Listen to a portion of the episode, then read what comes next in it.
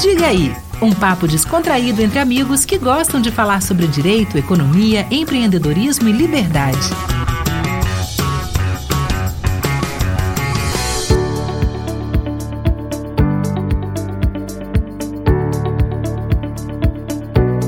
Fala galera, mais uma temporada aí do Diga aí. Eu vou acertar, hein? Diga aí, direito, economia, empreendedorismo e liberdade.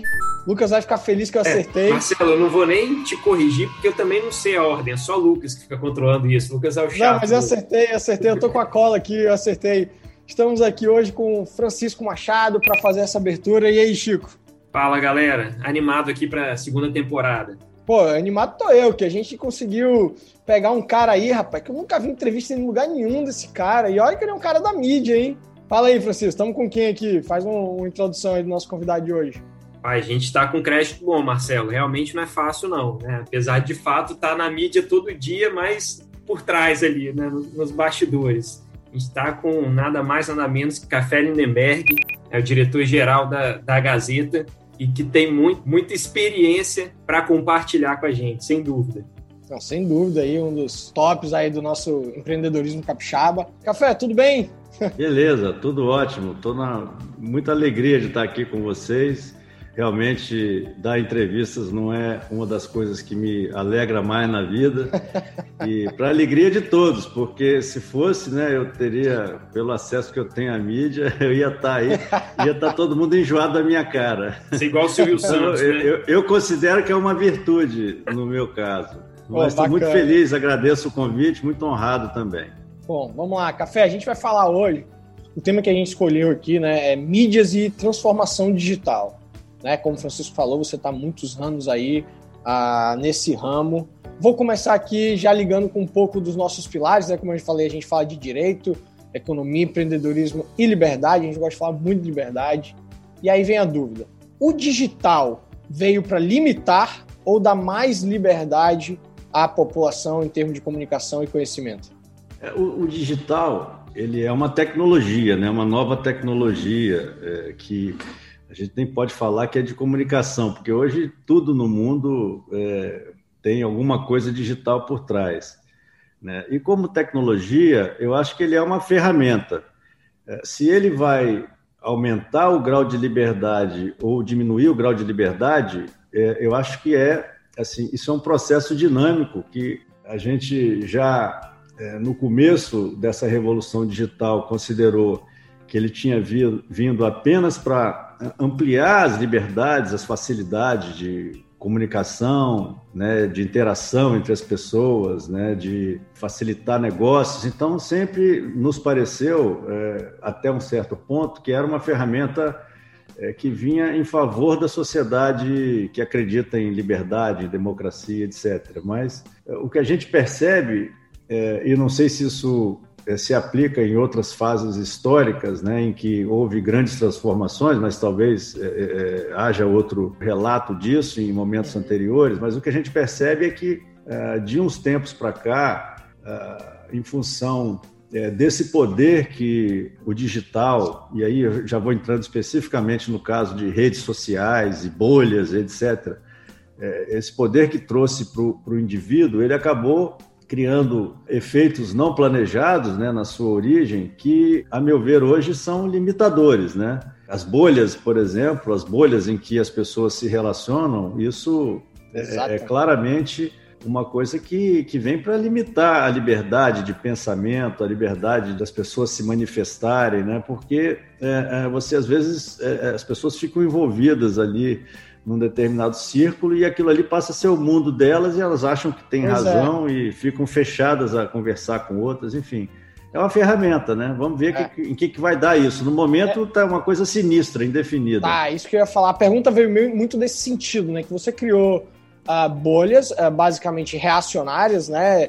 No sentido de que você tem pessoas uh, próximas só pensando juntas, e aí quando você vê uma exposição de uma liberdade de expressão é, em sentido contrário ao que determinada bolha, determinado grupo pensa, já entra nessa, entre aspas, assim, política de, de amedrontamento, de, de reação, de agressão, ou o termo que estão usando muito aí hoje de cancelamento de pessoas cancelamento. que pensam diferente. Por isso é daí que vem muito essa pergunta, né? Porque sem dúvida que o, o digital, como inovação, ele vem para ampliar e, na verdade, retirar diversas barreiras que a gente tem ao conhecimento e à própria liberdade de expressão. Só que a gente está vivendo tempos um pouco tenebrosos, eu concordo com isso aí o Marcelo, e outro aspecto do digital também é a propagação assim muito rápida de fake news, né? Fake news sempre foi algo que existiu, né? Nas escolas alguém inventava, sempre tinha algum, alguém da turma que era mentiroso, espalhava fake news, mas morria Verdade. ali. Né? Hoje se espalha numa velocidade. Na própria imprensa, né? Vocês já devem ter ouvido o termo imprensa marrom. É um termo, é, não sei se vocês, pela geração de vocês, não, não. sei se vocês já ouviram, mas. Não, se puder explicar. É, existe um, um, um, conceito, né? Que a gente que é da imprensa, da mídia profissional, vamos dizer assim, é, da mídia mais séria, né? Que tem é, estrutura, que tem é, que trabalha com princípios, né? A gente sempre rotulou um, um, determinado segmento da imprensa de imprensa marrom, que é uma imprensa que sempre fez isso aí, de criar inverdades. É, em geral, são publicações menores e de vida curta. É, muitas apareciam em, em, em, momentos de política eleitoral e tal, para criar fatos é, não verdadeiros e ir e, é, atentarem contra alguma pessoa, contra alguma empresa. Tem, tinha gente que se especializou nisso né, chantageando às vezes para tentar algum tipo de benefício financeiro, enfim. Isso a imprensa marrom, isso sempre existiu. Desde que eu comecei a trabalhar, existir, né? sempre existiu. Só que é, com o advento das redes sociais e do alcance que o indivíduo passa a ter, isso ganhou uma dimensão, a velocidade de distribuição e tal.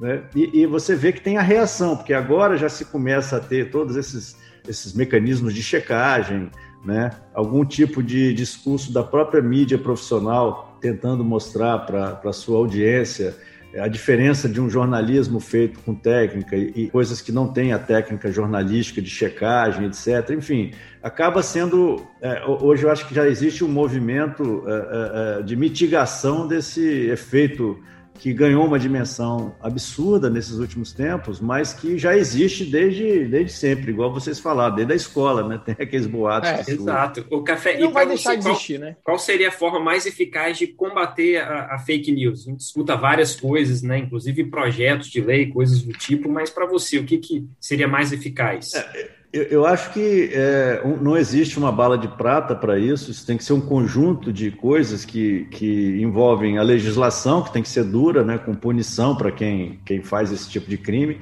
como sempre houve antes de, de ter o mundo digital, né, de publicação digital, de redes sociais. Então você tem que ter uma estrutura legal sólida né, e um mecanismo de justiça que permita que, numa menor prazo é, é possível, você consiga é, é, tomar essas medidas, né? Porque é, às vezes o tempo ele, ele é, é crucial para você é, matar na origem um, uma coisa que pode até custar a vida de alguém, custar a reputação de uma empresa, né? É, a troco de nada, né? A troco de alguém, às vezes por pura puro prazer mórbido faz esse tipo Sim. de coisa. Então tem essa coisa, tem um outro fato que eu acho que é crucial, é, que é um fato que nós da mídia temos feito muito esforço é a gente valorizar o trabalho da imprensa, da mídia profissional como, como instrumento de, como canal, né, de, de publicação de, de, de fatos é, verdadeiros, né? porque tem técnica de investigação, tem técnica de jornalismo, tem checagem, etc. Muita gente não consegue diferenciar muito o que é o trabalho que uma empresa jornalística faz. Né? Por que, que uma empresa jornalística é diferente de um site qualquer que não tem as técnicas? E, e claramente é porque a gente não publica nada sem checar, porque a gente é, tem lá o CNPJ vinculado a isso, a gente responde é criminalmente se a gente fizer né? alguma coisa errada, entendeu? Pois é, sobre, sobre é um isso, de coisas. O meu, o meu método de, de não cair em fake news é justamente esse, né? Recebo lá um WhatsApp, chega naqueles grupos lá, ah, Lula morreu. Eu falo, tá, pera, deixa eu entrar aqui no site é, da Gazeta. Vamos checar. Do Globo, vamos checar, exatamente. É vai estar tá lá na é, capa e eu confio naquilo. É. Exato. Gente, então, gente... o nosso desafio hoje é a gente fazer com que é, o um número muito maior de pessoas tenha esse tipo de confiança em alguns veículos. Não precisa ser na Gazeta, pode ser qualquer outro veículo mas que tenha por trás assim uma técnica profissional de produção de notícia. E um terceiro pilar disso aí, que eu acho que talvez seja o mais importante deles, é você é, alertar, treinar o usuário. O usuário ele tem que saber que quando recebe uma notícia que não parece, não aparenta ser verdadeira, porque é muito fantástica ou, ou muito mentirosa, uma coisa inusitada, ele tem que saber que ele, antes de mandar para diante, porque é isso que faz o negócio crescer, ele tem que checar, ele dá uma checada. Hoje o costume é o contrário. Você recebe um negócio bombástico, você manda para o grupo. Depois é que você vai ver o que alguém te manda. Oh, isso é mentira e tal. É. Você tem que che é, checa antes e manda Exato. depois, se for verdade. Se não for, não manda, porque não é verdade. Pô. Você não vai estar tá fazendo nenhum bem para a sociedade mandando isso adiante. O Café, pelo pouco que a gente pôde conversar aqui, me pareceu que nessa questão das fake news, só para a gente matar esse tema aqui, você atribui muito a responsabilidade ao indivíduo.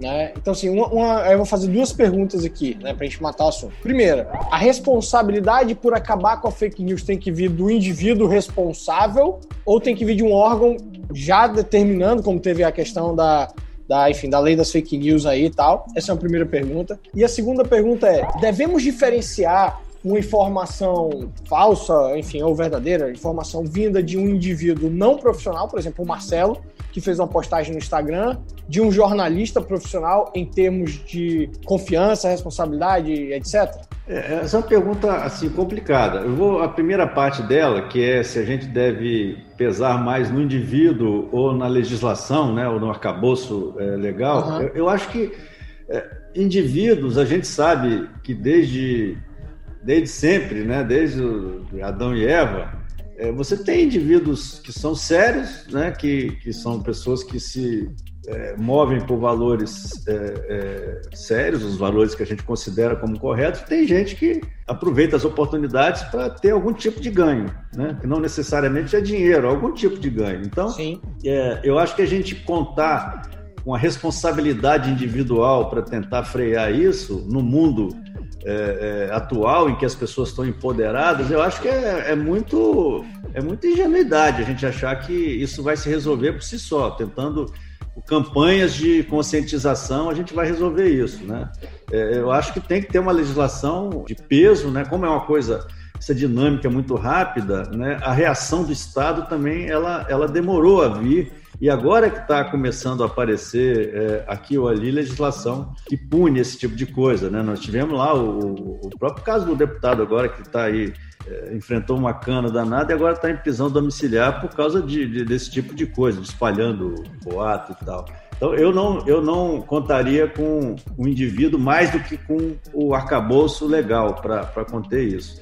Né? A segunda pergunta é, é, muito difícil, né? Você tem é, jornalistas é, bons, você tem jornalistas ruins, você tem indivíduos bons e ruins. Então, é, eu, eu acho assim que os sites jornalísticos, as empresas jornalísticas de uma maneira geral, quando a gente fala de site, Hoje em dia você está falando de uma série de plataformas de distribuição, né? Qualquer veículo tem inúmeras plataformas de distribuição.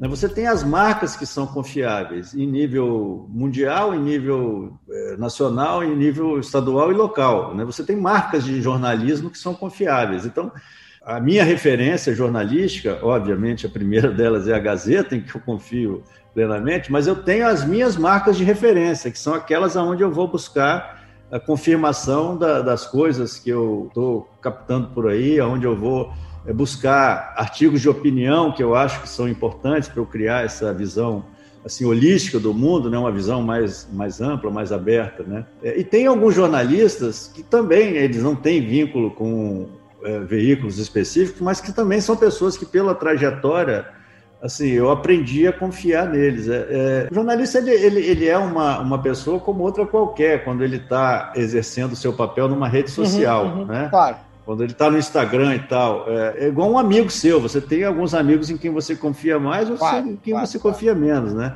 A diferença do jornalista pessoa física para um jornalista pessoa jurídica é que quando ele está ligado a uma empresa, ele vai atuar conforme as normas da empresa, conforme os padrões que a empresa estabelece de investigação e tal. Ele vai ter mais limites à atuação dele, limites é, é muito no sentido de, é, de regrar a maneira como as, as, as, as coisas que ele vai é, escrever e publicar são, são construídas, entendeu?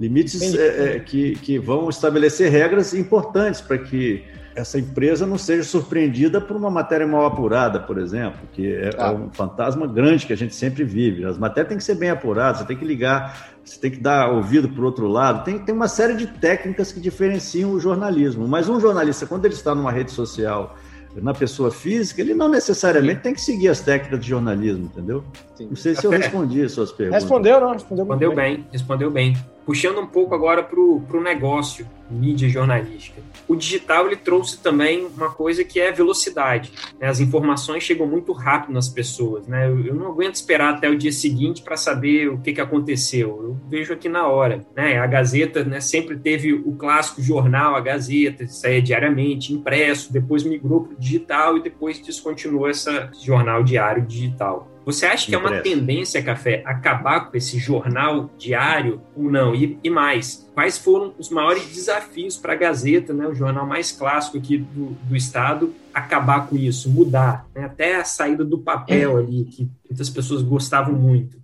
Falando primeiro, assim, de uma maneira geral, se assim, se eu acho que os jornais, as edições diárias vão acabar. Né? A gente acabou, em princípio, com a edição diária né? e a gente voltou. Nós temos um produto que a gente hoje chama é, de edição digital, que ele é uma edição diária que você tem para olhar no celular. Né? Eu, eu acho importante você ter esse vínculo é, de uma edição diária, que aquilo ali é como se fosse a resenha daquele dia, do que, que aconteceu ou do que vai acontecer naquele dia. Porque a navegação num site é, é uma navegação assim virtualmente infinita, né? Enquanto você vai indo ali clicando de uma matéria para outra, etc, aquilo ali nunca termina. E um jornal, quando você é, lia um, um, jornal em papel, quando você lê um jornal em papel hoje, você tem um começo, meio e um fim ali. Você é. É, existe uma curadoria que é feita pela, pela empresa jornalística que dá para quem foi acostumado com esse modelo de, de, se, de se informar te dá a impressão de que você tem um, um panorama completo ali do dia. Coisa tem uma coerência, você, né? É, é, uma leitura fluida. É, no, site, no site, às vezes, você se perde nesse tipo de coisa. Então, eu, eu gosto de edições diárias, não sei se é por causa da, da minha idade e, e de eu ter sido formado é, nessa dinâmica, mas eu tenho mais conforto com edições diárias, e aí não estou falando de edição em papel, não, estou falando de, há muito tempo eu não leio jornal em papel, mas estou falando assim, uma curadoria bem feita do que, que foi importante para esse dia, ao invés de você ficar com o dia em aberto ali, entrando no site o dia inteiro, uma coisa inacabável que acaba gerando uma certa ansiedade, né? De Exato. Você, entendeu? Eu não gosto muito disso, né? O Café então, até respondeu eu, eu já acho... uma das nossas, das nossas perguntas, pegadinhas lá, né? Se a gente, a gente ia perguntar quem que o café prefere ler hoje, físico ou digital? E já respondeu aí que não, é Não, eu, eu, já leio o digital há bastante tempo, porque é, mesmo quando a gente tinha edição diária em papel, é, eu lia no tablet aquele, é, o que a gente chamava de flip, né? Que é, aquela, é a, o baixado da edição papel, né? Legal, eu, eu já preferia ler porque assim eu conseguia carregar todos os jornais que eu leio eu não precisava de esperar, né? Eu já acordava de manhã, já tinha Gazeta, tinha uhum. Folha, Globo, os jornais todos que eu, que eu leio que você me perguntou assim, qual foi assim um negócio de 90 anos, né? Você é, é, descontinuar. Meu, Isso... meu, meu, avô, meu avô Paulo, inclusive, pô, ficou muito triste com a decisão, porque claro, ele é no jornal. Não 90, ele. 92 não anos ele. de idade, não dá para colocar ele para ler nada digital. Então, não dá. Uma, uma, uma horda de leitores assim muito fiéis nossos, não necessariamente acima de 80 anos, muita gente mais nova mesmo, né? Essas pessoas que tinham o costume de sentar na mesa de café com o jornal, que ainda tem hoje, manifestaram para mim assim o, o, o, desconforto, até a raiva, né, da gente estar tá acabando com aquilo, mas eu acho que é inexorável. Eu acho que todos os jornais, em algum momento, mais cedo ou mais tarde, vão cair nisso aí, porque o processo de produção física de um jornal em papel é um processo muito ineficiente, porque o jornal tem uma vida muito curta. E você tem que, se você pegar desde a cadeia de produção lá atrás, que você tem que derrubar a árvore, fazer, fabricar o papel, aí mandar o papel de navio, não sei o que, você pega aquilo, imprime. É, três horas da manhã você imprime um papel para entregar às seis na casa do leitor. e às nove aquilo já é papel velho, entendeu? Não, não, não tem muito sentido. É, é, muita mobilização, ainda com a questão da logística, de você entregar na casa da pessoa, tem um custo alto. Isso só se justifica numa escala grande. É que hoje, devido ao grande número de pessoas que leem no digital, essa escala não existe mais, entendeu? São poucas pessoas que estão ainda dispostas a pagar para ter isso. Então, assim, foi para nós é, uma empresa de muita tradição, né? É, de liderança em opinião. A gente, durante muitos anos, foi líder em circulação também, depois perdeu essa liderança, mas sempre continuamos assim com um produto de muita credibilidade. Foi, foi, foi muito difícil né, para nós tomar essa decisão dura de, é, de acabar com o papel. Agora, é uma decisão que, no, no, aspecto institucional, foi muito mais dura do que no aspecto econômico, porque há muito tempo a gente já sentia que a, o jornal como negócio, assim, o jornal em papel, né, a, operação de fazer em papel e, e publicar, já era uma operação que custava muito para nós. E como o nosso produto não é o, o jornal em papel, nosso produto é um noticiário bem curado, bem apurado, etc nós tivemos que fazer uma aposta no momento, a gente preferiu matar aquilo antes que aquilo nos matasse, entendeu? Vamos matar o negócio aqui que pode nos matar um dia, ou vamos ficar esperando ele morrer de inanição, acabar as pessoas, ficar 10 pessoas comprando jornal, a gente com uma impressora aí de, de 10 milhões de dólares e um prédio gigante para imprimir meia dúzia de, de exemplares. Não faz sentido isso.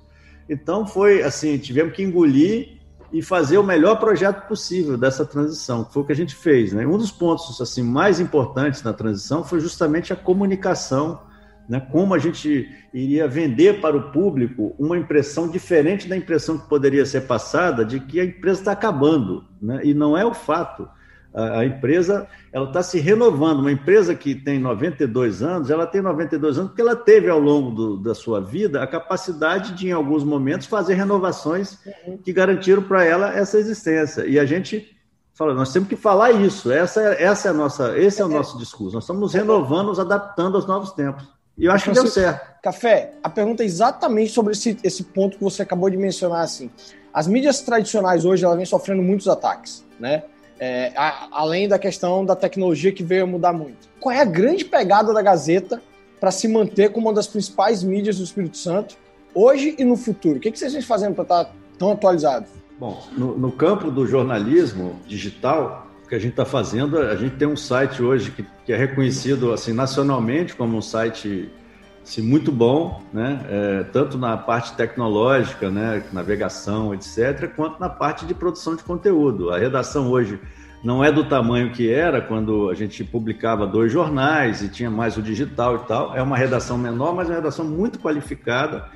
E o nosso ponto principal é, é isso: é a gente ter é, é, é assim continuar com aqueles valores é, fundamentais é, que sempre nos moveram de independência, né, de, de, de, qualidade de jornalismo, de compromisso com a comunidade que a gente atende. E eu acho que isso aí é o que vai nos garantir é, ter vida longa, né? Só que hoje as empresas jornalísticas, de uma maneira geral, e aí não estou falando só de jornais, né, porque a gente continua sendo um jornal, nós só não somos mais um jornal de papel, nós continuamos sendo um jornal. A Gazeta continua sendo um, jornal, a mesma empresa que tinha antes, etc. Né, mas é, hoje o jornalismo, de maneira geral, esse jornalismo é, de, vamos dizer, de hard news, né, de noticiário geral, como é a Gazeta, como é o Globo, a Folha, etc., é, eles vivem um, um problema dramático de modelo de negócio. Né? É, a maneira como os jornais ganharam dinheiro para chegar onde eles estão hoje não é mais viável. Né? É, a gente vivia assim essencialmente de anúncios e tinha receita de circulação como uma pequena parte da receita que ajudava a pagar os custos, mas o dinheiro mesmo vinha de anúncios e principalmente de classificados, anúncios classificados. O nosso, nosso Nossa, negócio de grande isso, rentabilidade. Isso não tem como competir com a LX mais, né? Para todos os jornais eram classificados, era uma mina de dinheiro, um negócio assim que sempre bancou o bom jornalismo, tá? Sempre os jornalistas nunca gostaram de ouvir isso. O jornalista raiz, aquele que trabalhava na redação, ele sempre fazia assim, cara feia, quando a gente falava que o que bancava o jornalismo era o classificado. Mas era, era, sempre foi. Quando o classificado migrou para a internet, é, já perdemos um tanto, né? E hoje a publicidade toda ela, é, hoje não são só os veículos de comunicação que têm o, o, poder da mídia. Hoje as próprias lojas online elas, elas vendem anúncios também, né? Para os próprios uhum. lojistas que estão vendendo ali, entendeu?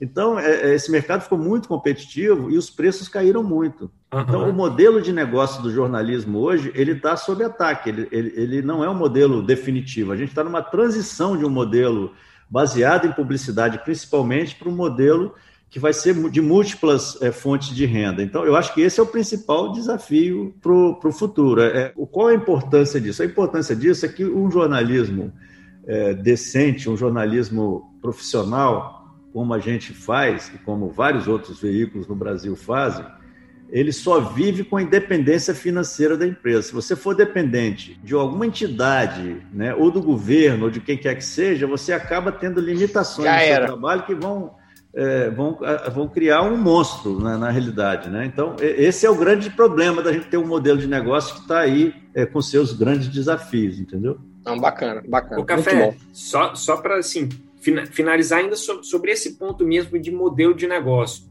É, eu tenho minha assinatura lá na, na Gazeta, porque eu gosto de, de ler as colunas, que são exclusivas para assinante, mas eu tenho informações né, gratuitas no, no, no G1 da, da Globo, na, na, na, Folha Vitória. No próprio site da Gazeta também tem uma é, parte que você tem acesso Gazeta. gratuitamente. É. Vendo o futuro, assim, dando um chute, né, tá sendo construído, como você bem falou, a receita vai vir de publicidade ou de assinaturas ou de alguma outra coisa, o principal isso ainda não está claro para ninguém, porque é, hoje a gente tem que, na realidade, é, abrir caminhos em várias frentes, inclusive não só nessas duas. Né? É, hoje a gente tem, a gente quando decidiu pelo modelo do site, a Gazeta, a, a, o nosso site, vamos dizer assim, ele é um site dual. A gente tem uma parte dele que é para buscar volume de audiência, que são essas notícias é, que todo mundo quer ler, utilidade pública, notícia de cidade, essa notícia que todo mundo tem, né? que o G1 tem, que nossos concorrentes é, fora da Gazeta também tem. Essa notícia assim que custa para produzir, mas que ela não tem valor agregado. Se você resolver botar isso fechado, ninguém vai pagar para ler porque ela está disponível na internet. Então esse é um lado Entendi. que a gente vi, visa buscar grande audiência e nessa audiência a gente vai buscar publicidade, dinheiro de publicidade que é pequeno, porque publicidade no mundo digital é barata. É Tem um outro lado do nosso modelo, que é o lado da, da, do leitor mais qualificado, de alguém como você que valoriza é, ler uma coluna bem informada sobre notícias da cidade, notícias do governo. Então, é, esse outro lado é um lado que visa é, te estimular a comprar uma assinatura. Isso não está fácil também. Por quê? Porque tem muita informação, até de qualidade, circulando gratuitamente hoje é, em vários sites, inclusive no site nosso, que é o G1.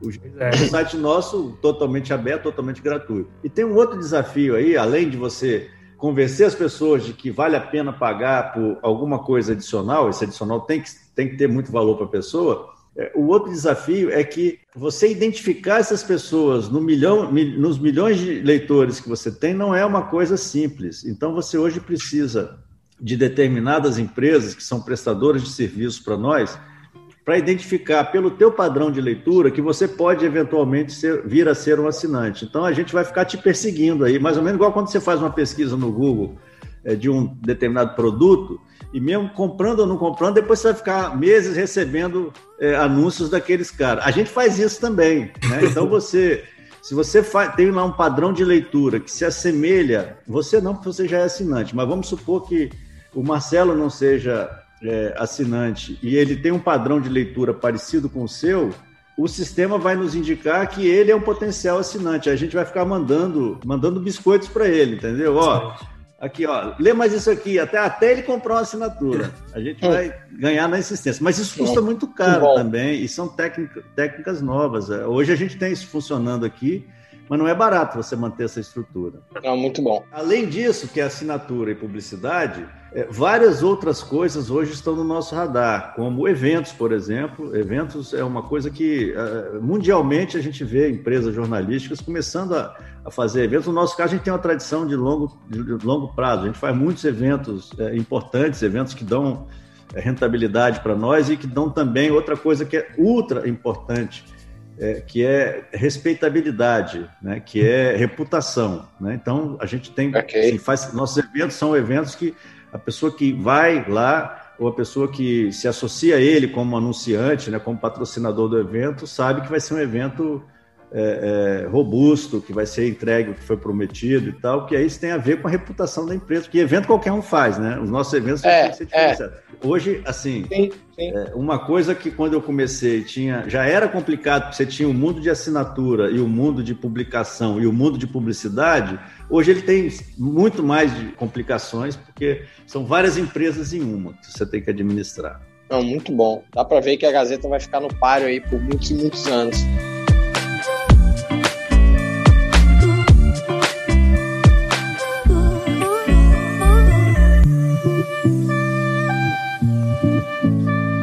Vai agora para uma segunda parte, já adiantando aqui para os nossos ouvintes que eles estão animados, eles gostam muito dessa segunda parte, a gente vai ter que dar uma encurtada, porque a primeira parte foi muito rica, foi muito conteúdo, mas é, aproveitar aqui essa transição já para avisar, Francisco, que agora o podcast ele tem parceiros fixos, né? A começar aí pela N-Brain, do nosso querido amigo e, e debatedor de ideias do Líderes, o Mário Miranda, é um amigo pessoal, e agradecer a N-Brain pela parceria na, auxiliar na nossa comunicação aí, né? Pois bem, segunda parte agora. Eu vou ter que dar uma encurtada aqui. Café, vamos lá. Começando fácil aqui para você. Pedra Azul ou Guarapari? Guarapari.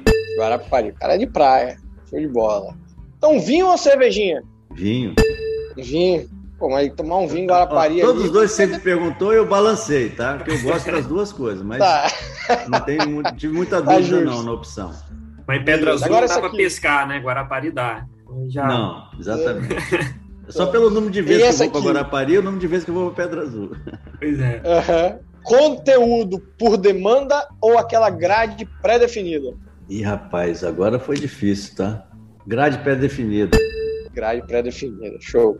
Me indica agora um empresário do Espírito Santo que você admira. Pô, fazer isso sem arrumar confusão com todos os outros que eu também admiro é difícil. Um dos que você admira, que então. Vivo, um vivo. À vontade. Vou, é. vou, falar de um, assim, eu tenho admiração de onde veio, aonde chegou, tal, que é o seu Tacílio Cosa. Bacana. É o Tacílio Cosa, bacana. Agora me indica uma personalidade enfim, mundial, seja da religião, seja uh, do esporte, seja da política, pessoa assim que você fala, porra, esse cara aí. Dalai Lama. Dalai Lama, porra, boa. Nunca tinha sido citado isso aqui, não, mas muito justo. Agora, um político. Se é que tem algum que você admira, assim. Pode ser de fora também. Pode ser fora. de fora também. Pode. De fora tá mais fácil. é, não, o cara que. Esse aí eu não tenho muita dúvida, não, dos vivos, né? Vou falar que é o, é o Obama, Barack Obama. Acho ele um Barack cara Obama. completo, assim. Um esporte. Esse aí eu tenho. Meu coração é dividido em, em três partes, mas é, vou, vou falar do mais simples, que é o tênis. Boa. Quais são, agora fiquei curioso, quais são os outros? É. Os outros são mais hobbies do que esportes. É pesca e caça. Duas para finalizar. Indicar um filme ou uma série e indicar um livro. Qual o livro que o café indica para a gente ler, né?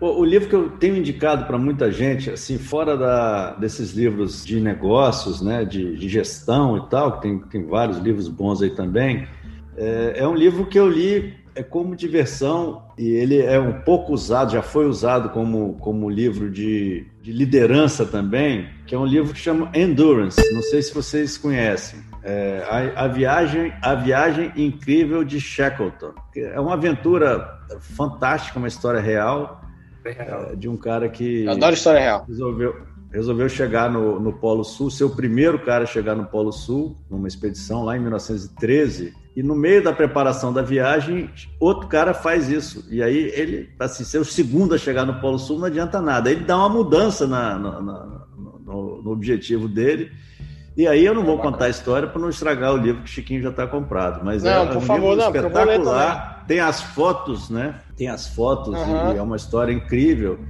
Né? Esse, esse foi o que marcou muito. E eu, eu vou falar de um outro também, né, nesse mesmo. Desculpa. Tá, para substituir o filme, do, então. Fala em um outro livro para substituir o filme, então. Tem um livro que é Em Ar Rarefeito, muito interessante, Thin Air, também é uma história real que virou filme depois. Esse é até bom que eu lido com. Eh, não foi um dos melhores filmes que eu vi, não, mas ele virou filme. Conta a história de uma expedição é, fracassada ao Everest, é, em Too Thin Air, e em ar rarefeito, em português, é, de um cara chamado Krakauer, John Krakauer, que é um dos jornalistas, é um jornalista que estava na expedição. E o curioso desse, desse, desse livro é que ele acabou gerando dois outros livros contestando o livro do Krakauer, porque é, outras pessoas que estavam na expedição é, não gostaram da abordagem que ele deu é, as razões do fracasso e aí escreveram uhum. outros livros que são igualmente interessantes sobre essa sobre o que deve ser feito e o que não deve ser é. feito. Tem lições a tirar também desse livro. História entendeu? boa, então. Virou bastante livro. É, espetacular. Pô, bacana. Muito bom. Eu, eu prefiro ler um livro desse, assim, que você mistura um pouco de, é, uhum. de, de, conhecimento, de lições e tal, com o prazer de se divertir, do que ficar lendo, às vezes, livro de gestão e tal, que eu faz leio sentido, também, mas com menos É bom dar uma mesclada, né? É bom, é, é, bom, sem dúvida. Gosto muito café. de livro de advogado também, tá? Você gosta? Gosto muito de livro de advogado. Gosto do, do, do John Grisham, por exemplo, que escreve é histórias fabulosas sobre advogados. Advogado Scrock, advogado tal. Eu é, adoro esses livros. Ali quase todos os é livros dele. É isso. Bom, de novo, café, muitíssimo obrigado. Bate-papo riquíssimo. Acho que não tinha como a gente abrir a segunda temporada do Diga aí é, melhor do que dessa forma. Muitíssimo obrigado. Já vou aqui adiantar. É, vou dar um spoiler, Francisco. Nosso próximo Pode convidado. Pode, Pode dar. dar. Rodrigo Marinho.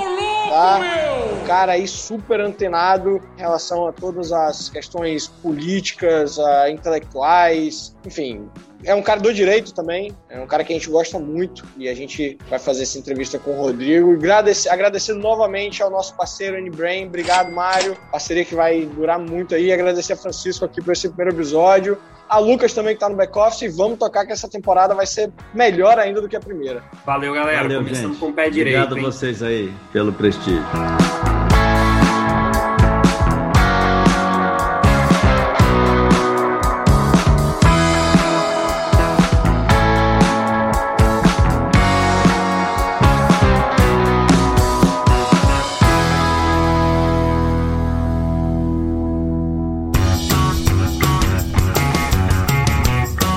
Diga aí, um papo descontraído entre amigos que gostam de falar sobre direito, economia, empreendedorismo e liberdade.